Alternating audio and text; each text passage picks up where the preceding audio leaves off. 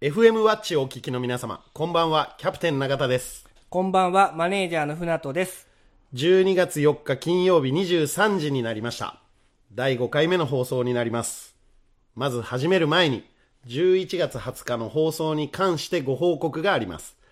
インターネットのサイマル放送にて回線の不具合により、一部音声が乱れたり、途切れたりすることがありました。視聴者の皆様にはご迷惑をおかけしました。お詫び申し上げます。本当に申し訳ございませんでした。申し訳ございませんでした。でもね、はい。今日ははい。気を取り直して頑張りましょう。いきますから、はい。いきましょうゲストも今日はすごいですから。はい。はい。キャプテン永田のオーバーステップラジオこの番組は株式会社サンライズ、サンイーストプランニング株式会社、株式会社大成工務店、株式会社ベッド、ナマズ屋鹿島町支店、フグ料理アキラ、クチーナ二村、オクトバスダイニングオリーブ、株式会社ケアアイズ、グリーンヤン、ジータ、ユナイテッド、ラウンジナナコ、ザ・クラブ、ワイン食堂永田の提供でお送りします。本日のはい。では今日のオーバーステッパーさんの紹介です。本日は株式会社ワーイグループの代表、和歌山陽一郎さんです。よよいしょーよよいしょーってなんやろよようこそろよろしくお願いします。 お願いしよます。しそしたら、あの、いつも初めにあの、簡単に自己紹介をお願いしておりますので、はい簡潔にすみません。お願いします。はいわかりましたえーっと、今ですね、えー、小牧市の方で、えーリサイクルのお仕事をしています、株式会社ワーイグループの代表取締役、和歌山陽一郎です。よろしくお願いします。ー素晴らしい僕はね待ってましたよもうなんとこの和歌山さんまあ聞いてる方まだ知らない方もいるかと思いますけどあの前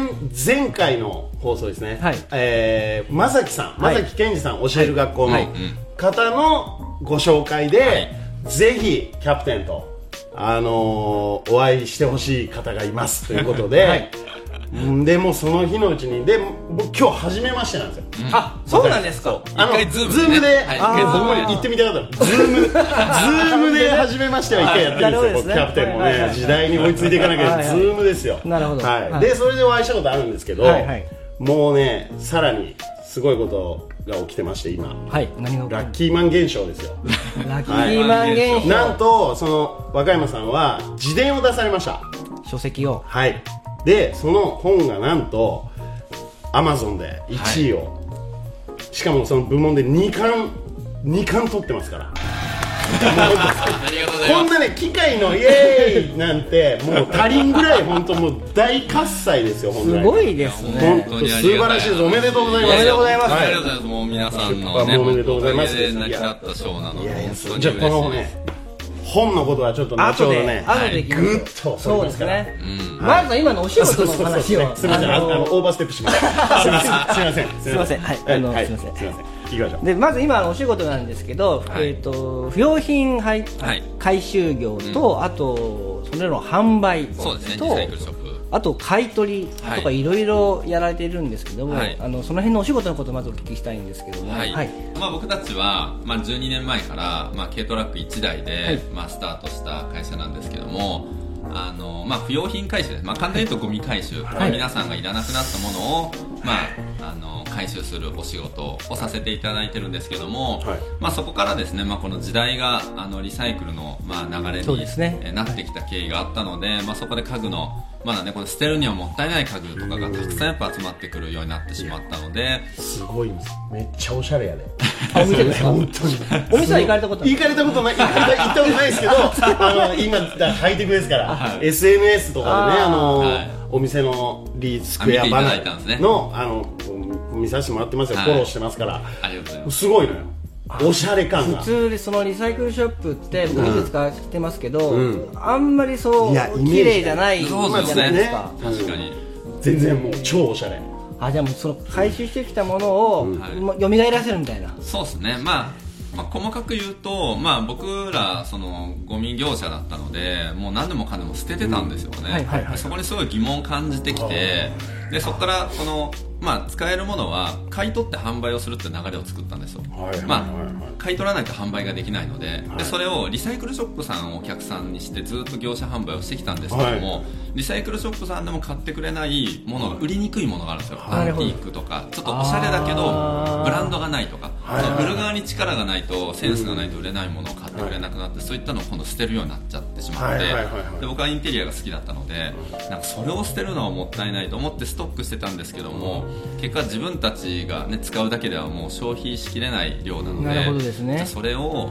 僕たちの、まあ、完成で売る店を作ろうってことで今までにないリサイクルショップを、まあ、海外にはねそういったおしゃれなリサイクルショップたくさんあってああるんですそうねいうのをこうやって回って見てきた経緯もあったので。だからあのよくあののな海外に買い付けに行ったりするんですよねああいう飲みの市みたいなああいうところであそういうこともされてるんですね僕らはあのそうそういう人行かないたちんがですあけそうどだまあそうだそういったイメージですはいね。はいあーなので本当に僕らはそういったものがたくさん集まってくるのはいはで、まあちょっとリメイクしたりとか、まああのして販売したりとか、無名だけどおしゃれで絶対欲しい人いるようなものをたくさん集めて売るお店をまあ4年前にそ始れめたおら。互いにですよねそそのうゴミで本当お金かかるのがお金をもらっそうそうてそう回収してもらってうんで欲しい人も安く買えるんそうなんですね。だいいこかとしら誰かないもですね誰も嫌な顔しない。世の中も地球も喜そうぶですしよ。ねは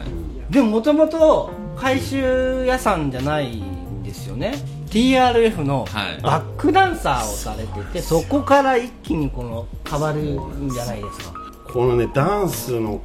話に関しては、ちょっとしびれる出来事がありまして、はい。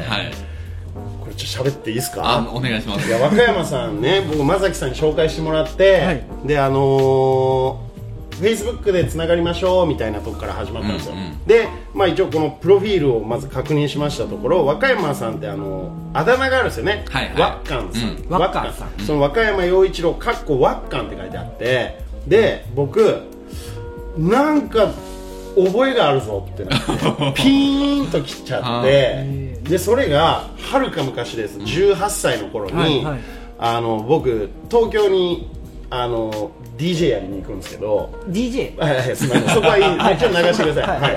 あの同じ高校の、もう本当に大親友が、はいあの一緒に彼はダンスで東京に行くんですああでその時に東京に行く前に俺今ワッカンにダンス習ってんだよねって言ってたの今ちょっと鳥肌立ったんですけどそう だからほんで本当で俺すそかれそれは本当に18歳の頃、俺はもうそんなの知らんでしょ会ったことないんだもん、で、俺は全く知らずにそのワッカンっていうあだ名だけを、頭の端っこにあったんやあろっねたんですねあっフェイスブックでプロフィール見たときにワッカンしかもバックダ TRA バックダンサあーーダンサーワッカンってなって鏡原出身って書いてあるわけですよ、うでその彼もうぬまですからあーってなって、すぐその友達に連絡したら、そうだよワッカンじゃないかってなってよく覚えてますいよね。やもう本当残ってたいないじゃないですかワッカンまあって頭確かに確かに。じゃあもうそこつながるんやと思ってあーすごいでまあちょっとこれ今日収録なんですけどこのね時間に忙しいのに来てんすよ20年ぶりにねあそこにあもうあのあの謎そのうなんですさねっき僕誰から誰からどうでしょうそう何の紹介もしてなかマったネけージどャーさんそうがだだねからあのいや彼なんですよよろしそうよろしくお願いしますそうそうやりそうそう20年ぶりいにや今すごいっすよ会ねわせそてもらっての再会もできて若山さん覚えてらっしゃるんですすごいもちろんもちろんもちろんもすごいちろん一緒に遊んでたんで、まあ、ダンス教えた時は本当に一緒に遊んでただけなんですけどいやだからそのねやっぱすごい俺の恩師じゃねえかって言ってて彼がうんそう人がこうつながってつきながまっすていねくんですよまさにこのキャプテンがやりたいことにさすがキャプテやンりたいこうなっていやちょっと若山さんにそうやって言われてちょっとすいませんってなっそたう本の中でもはいそうその人とのつながりというか、人との出会いみたいなのがすごい大きなテーマとしてうんこれがね描かれてるじゃないですかナイスキャッチが過ぎるっすよ若山さん いやララッッキキーーママンンでですす僕もねラッキーマン読ませていただきましたけど、はいは出会う人をちゃんとこうキャッチしてるんですよ、うんああなるほでど僕もあなんていうんですかねいろんな人に会うじゃないですかやっぱ誰しもがいろんな人に今会うじゃないですか、うんそれこそインターネットでも会えるし、はい会う中でこう知らない間にすれ違っちゃったりする、うんうんうんけどキャッチするこのナイスキャッチ感が大事でそそううですねいうことが書いてあるんですよそのはいはいはいはいはいはいはいはいそうそれラッキーっていうより自分の力がそキのャプテ ンあのゲストに話してたんですじゃ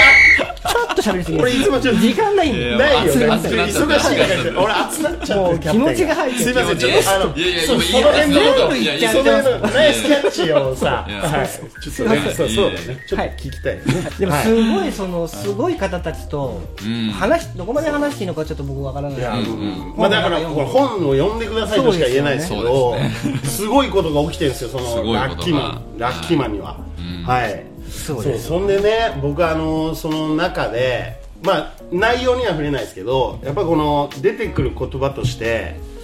社会貢献はいはいっていうワードなんですよね、うんうんはい僕がちょっと今ぐっと興味を引いたのが、確かにでその社会貢献って、ん僕本当それこそ東京に行った時とか、もうただなんかモテそうだとか、うんそんなんで言ってたし、ん何にも社会貢献を考えてなかったんですうよ、んそれを教えてくれる人もいなかったうです、んだけど今って例えば高校生の子とか、うん大学生の子ってなんかちょっとそういういろいろ溢れてる情報が溢れてるから、それを取り入れることはできるんで、うん社会貢献って結構耳にする機会も増えたと思うんですよね、けどやっぱりこの胸に響かせる、うんそのあ私も社会貢献キャプキャプテン、はいあのゲストに社会ちょっと 待ってそれを今引き出そうとしてるか質ら問ですキャプテンはいはいはい今質問じゃ長い質問あ 仲いいですむ若者に、はい、行きます、はい、若者に社会貢献という言葉を響かせるにははいはい、どんな方法があるとお考えでしょうか。なるありがとうございますすいませんあのまさに今キャプテンが言った通り、はいはいすいませんあの今の若い子たちって、僕ら以上に貢献心っていうのがすごく強いもう世代なんですよね、あーはい昔僕らが若い時に、じゃあ海外の個人に行きたい人っていうと誰も手が上がらなかったのがうん今若い子たちに聞くと、まあ、行けるか行けないかは置いといて、はい行きたいっていう人が圧倒的に多いでそれはもう本当時代のもう本当にもう人種が違うんですよ実はで僕もへー面白いえーときっかけがあって7年前に、はいはいまあ、ある方のきっかけでカンボジアの社会貢献に関わるきっかけがあって、まあ、その方が実はまあ本の中にも書いてあるんですけども、まあ、死んでしまうんですよね、まあ、その方の死んでしまうことがきっかけで僕がカンボジアの学校を建てるっていうプロジェクトを立ち上げることになってしまうんですよ。でまあ何が言いたいかというと別に僕社会貢献をしたくて社会貢献したわけではなくて、あなんか目の前のことを一生懸命やっていったら、その先に人が喜んでる笑顔があったっていうだけなんですね。で、別に僕その笑顔を増やしたいとか、カンボジアの子供を救いたいと思ったことは、いや、まあ今は思ってますけはど、そんなきっかけはなくて、ただ目の前の人の、なんか投げかけを、まあそれこそキャッチして、じはいゃあ僕もちょっと参加してみますとか、あ。はいはいはい経験してみますってことを一生懸命やったんですよ、はいでその社会貢献にすごいいい関わる時に、はいまあ、一つ言われたことがあって、若山さんって、はいあどこまでお考えでやられるんですかって言われて、はいはい僕なんとなくの気持ちでやったんですけど一生やる気がないんだったらはい1回目からやらないでくださいねって言われたんですよでその支援っていうのははい1回ポンってやって終わりは支援じゃないと、はい逆に困るからやめてほしいって言われてはいずーっと長く一生続けてもらえるんだったらみんなが助かるからやってほしいって言われた時に僕迷ったんですよ、はい社会貢献にその足を踏み入れるかどうか、はいと思った時に身の丈に合う社会貢献をちっちゃくでいいから一生続けようってことでカンボジアの支援を始めて今毎月そのカンボジアの個人とはいお金を送ったりうわ年に1回みんな楽しいツアーを企画してもう遊びメインで現地の自分たちが建てた学校に行った現地の子供と遊んだりってことをやってるので、まあ、僕はその若い子たちに向けて社会貢献ってはいその響かせるポイントっていうのは別になんかいいことしようとか大きいことしようと思わずにはいはい目の前にあるこなるとほをどですね全力で楽しんでやることがその人の笑顔につながるからそれが社会貢献だよっていう話をいつうもしてるんわですけどうわそれを続け1てるっていうのが聞いて200この正解思っていた正解以上の正解をもらえるっていうだからもう1聞いてください1でいいんだ、はい1でいいんだよね、すみません、で、まあ、今ね、ちょっと出てきました、キはいーワードが、はい続けることですよ、はいそこの意味がね、ちょっと僕、見えたような気がします、それは、若山さんに事前にお聞きしていた、あの曲の紹介のコーナーなんですけどはいはいはいも、まさにそうですよね、そうですねこれを聞いていただきましょう、はい、うんシーモで、コンティニュー。キャプテンだからの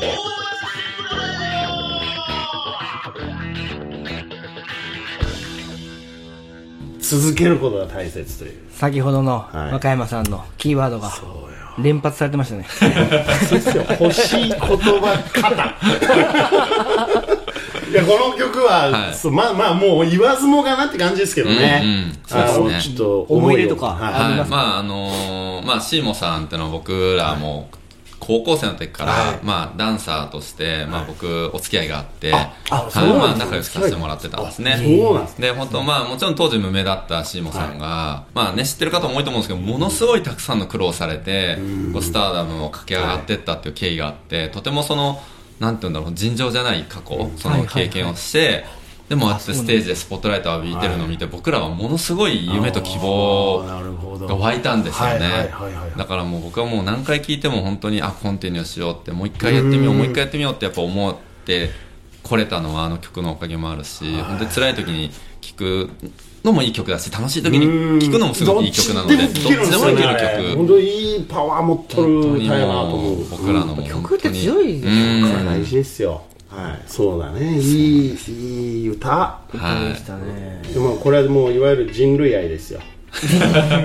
そうそう、本の中でもね、人類そうそう愛がすごいあのまた重要で。まあこれこう、ね、言っていいんですかあのワード全然全然愛言っちゃっていい愛の全然伝道師全だ然からまあしシーモさんがいわゆる歌でいろんなことを発信してで、それを受け取った次の若山さんが、まあこう愛の伝道師ですから、そうですね。愛を伝えてるんですけど難しいですよ。広いっすか広いっすか愛ってなんすかじゃあ愛ってなんすかじゃあ愛って聞くとはいすごくなんか目に見えなくて大きくて不思議なものに感じるんですけど、もう誰かが何かをしてくれてることって全部愛なんですよね。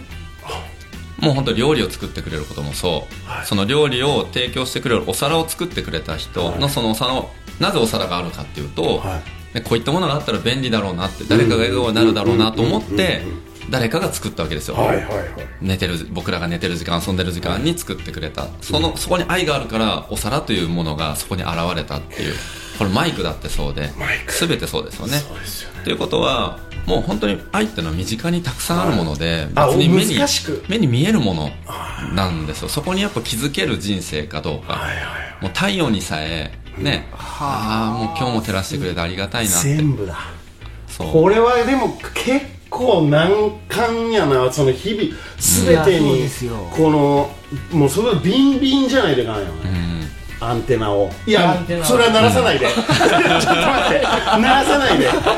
でビンビンはそのアンテナバリ3ってことよ、もうあー今バリ4バリ5の時代ですからうんそうそうそれ今そういうことじゃないですから、ね、やめてくださいね時々やるんですいよ。や、 時々やるんですけど、今日はやらないですから、絶対に。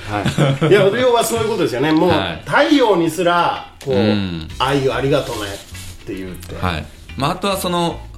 自分にもですよね今日目が見えるってありがたいなって自分のすねこの胃だってはい何の見返りも求めずに動いてくれてる食べ物を消化してくれてそれがあるから生きてるっていうことをに気づくかどうか別にその考えなくても気づくだけでいいんです気づくだけ。そうするとご飯食べた後に、ああなんか細胞ってなんかちゃんと働いてくれてありがたいなとやかっべ思えばなるほどなんか嫌なことより楽しいこととか幸せな感情の方が先に出てくるはずなんですよはいねはいはいはそうすると人になんか文句とか不平不満とか言ってる場合じゃなくなる、うーん。ということは、逆に言うと、はい。あの逆に言うの誰あ逆に逆に逆に言っちゃう逆に言いましょう立場を要は誰かのことを、マイクとかもそうじゃないですか、うん誰かのことを考えた時点で、もう愛なんだとするとそそうそうそこに愛がある。ういうことですね誰かのことを考えられるかどうか大そう体あのおそうですね姉ちゃんのとか、うんこのお姉ちゃんみたいなことを考えるのはそれは愛は愛でもなんか性愛じゃないですかね恋愛はちょっとやめてよちょっとなんかキャプテンだぞ俺はだからその先にあるはものをイメージできるかどうかそういうことですなんなるかほそどういったイメージ、まあ、そういった人が、まあ、お仕事も、ねはいコミュニケーションもうまくいくはずなんですよ、はいその先にあるものがちゃんはいはとい先にある想像できるか、先にあるものなちょっと若山さんこの流れでいつもやってる、 はいその映画を僕毎ぜ週ひ聞かせてください紹介させてもらうコーナーがあるんですけど、はいお時間大丈夫ですかあもう全然大丈結構夫愛です語ってらっしゃったんで、はいあの映画についていきますかすいませんお願いしよろましすくお願いしますでは映画行きましょキャプテン永田の5分で死ねばこのコーナーは無類の映画好きのキャプテン永田が、その時に見た映画を独断と偏見と知ったかで勝手に宣伝するコーナーです。いつも映画に関しては話がまとまりませんので、制限時間を5分、設けさせていただいております。今日は緊張するな今日の映画、まあ愛の映画ってことです。はい。愛ですよだから先ほどから見て僕も愛の映画見てきたばっかりなんで、ミッドナイトスワンです草薙これ今剛さんそうですねちょうど今やってますね、劇場で全裸監督の。そうそうそうそうあの内田監督内田監督がはい、有名ですねいいですかちょっと待ってね行きましょうはい、はいい、やいい大丈夫ではすいよ。はい。じゃあ、スタートえもうはいえー、ミッドナイトスワンあの若山さん見られ、まだ見られてあまなだい見てないですねじゃあちょっとえマネージャーは見てないです。これいいねこれ全員見てないね、はいじゃあいきますよはいえっ、とはい監督はね内田さんあの全裸監督ねでこの映画は草薙剛さんが、あの LGBT、まあ、今 LGBTQ っていうんですかねの、えー T トランスジェンダーの役をやったことで結構話題になっていて、まあ、いわゆる性の不一致というか体と自分が思ってる性別が一致してない人物、えー主人公をやってるんです渚さん渚っていう主人公をやってます、でその渚と、えー親からネグレクトに遭ってるその要は育児放棄されたり、ちょっと DV を受けちゃったりする、えー中学生の女の子、はえーこの子をね新人の服部美咲ちゃんっていう子がやってるんですけど、オーディション勝ち抜いて、今作でデビューでものすごいいい演技でした、はい、セリフこそ少ないけど目の演技がすごくて、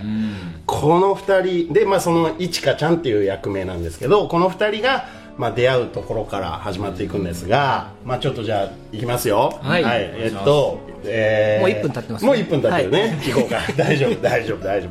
あの新宿のニューハーフショーをやってるようなあのニューハーフパブ、はいショーパブで二丁目の二丁目の、はいで、まあ、草薙剛演じる渚が働いているんですよで、まあ、華やかな世界なんですよ見た感じ、はいでまああのーねてってってっててれれってってってってってってあの有名な「白鳥の湖」のなんか幕間でなんか4人のねあの白鳥の志村けんさんがやってはいはいはいたはあいんなんでコメディみたいなのでまあお客さん笑うみたはいいはいはいなでまあお客さんにその後ついて「あよかったよ楽しいわあおかまかわいいね思ったより」みたいな感じで「あ何言ってるの?」みたいな結構華やかなんですよはいはいはいけどやっぱ楽屋に戻ると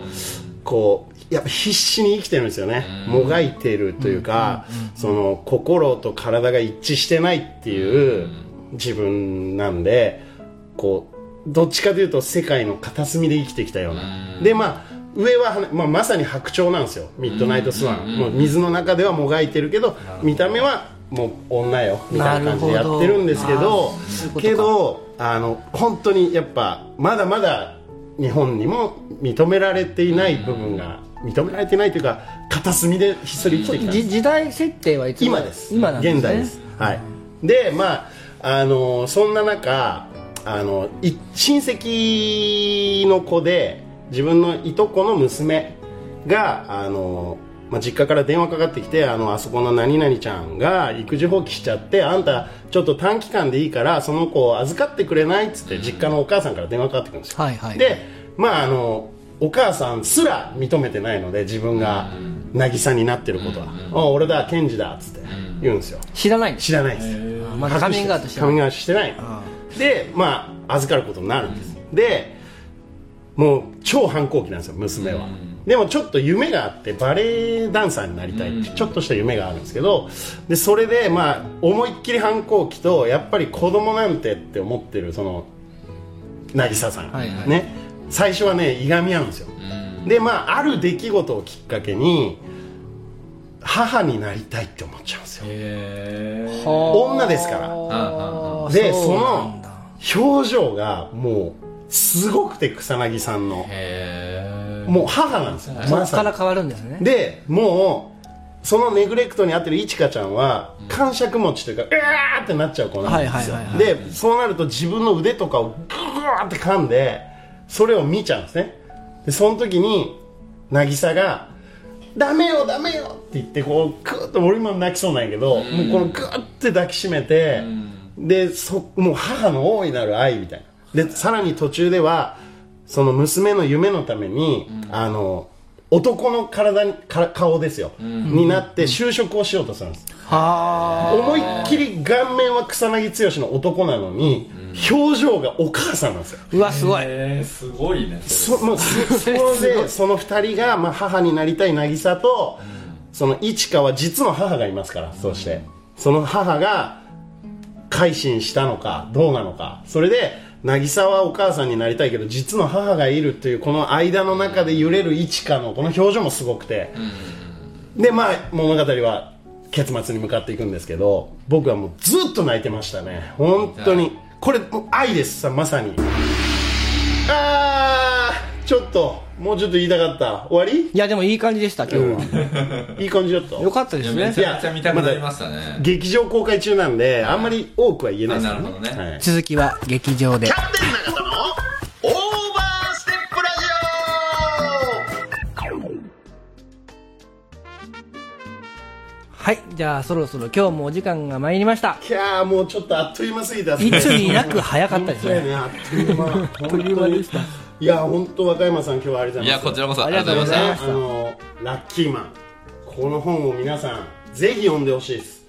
はいあの新しい時代のバイブルになると僕思ってるんでありがとうございそうまですすよねいやもうあのなぜならその今日ねゲストに来ていただいて若山さんすげえいいこと喋ってくれるんですけどすげえ人なんですけどちゃんとその本にはダメだった時の自分も書いてある んですよねこれだからそうですね若者たちよはいと僕が言いたいのは、うんダメでいいんだよ、うんそっからだよっていう、チャレンジしてそうです失ね敗して副題がだってあれですもんね何者でもない僕が何者かになる物語そうそ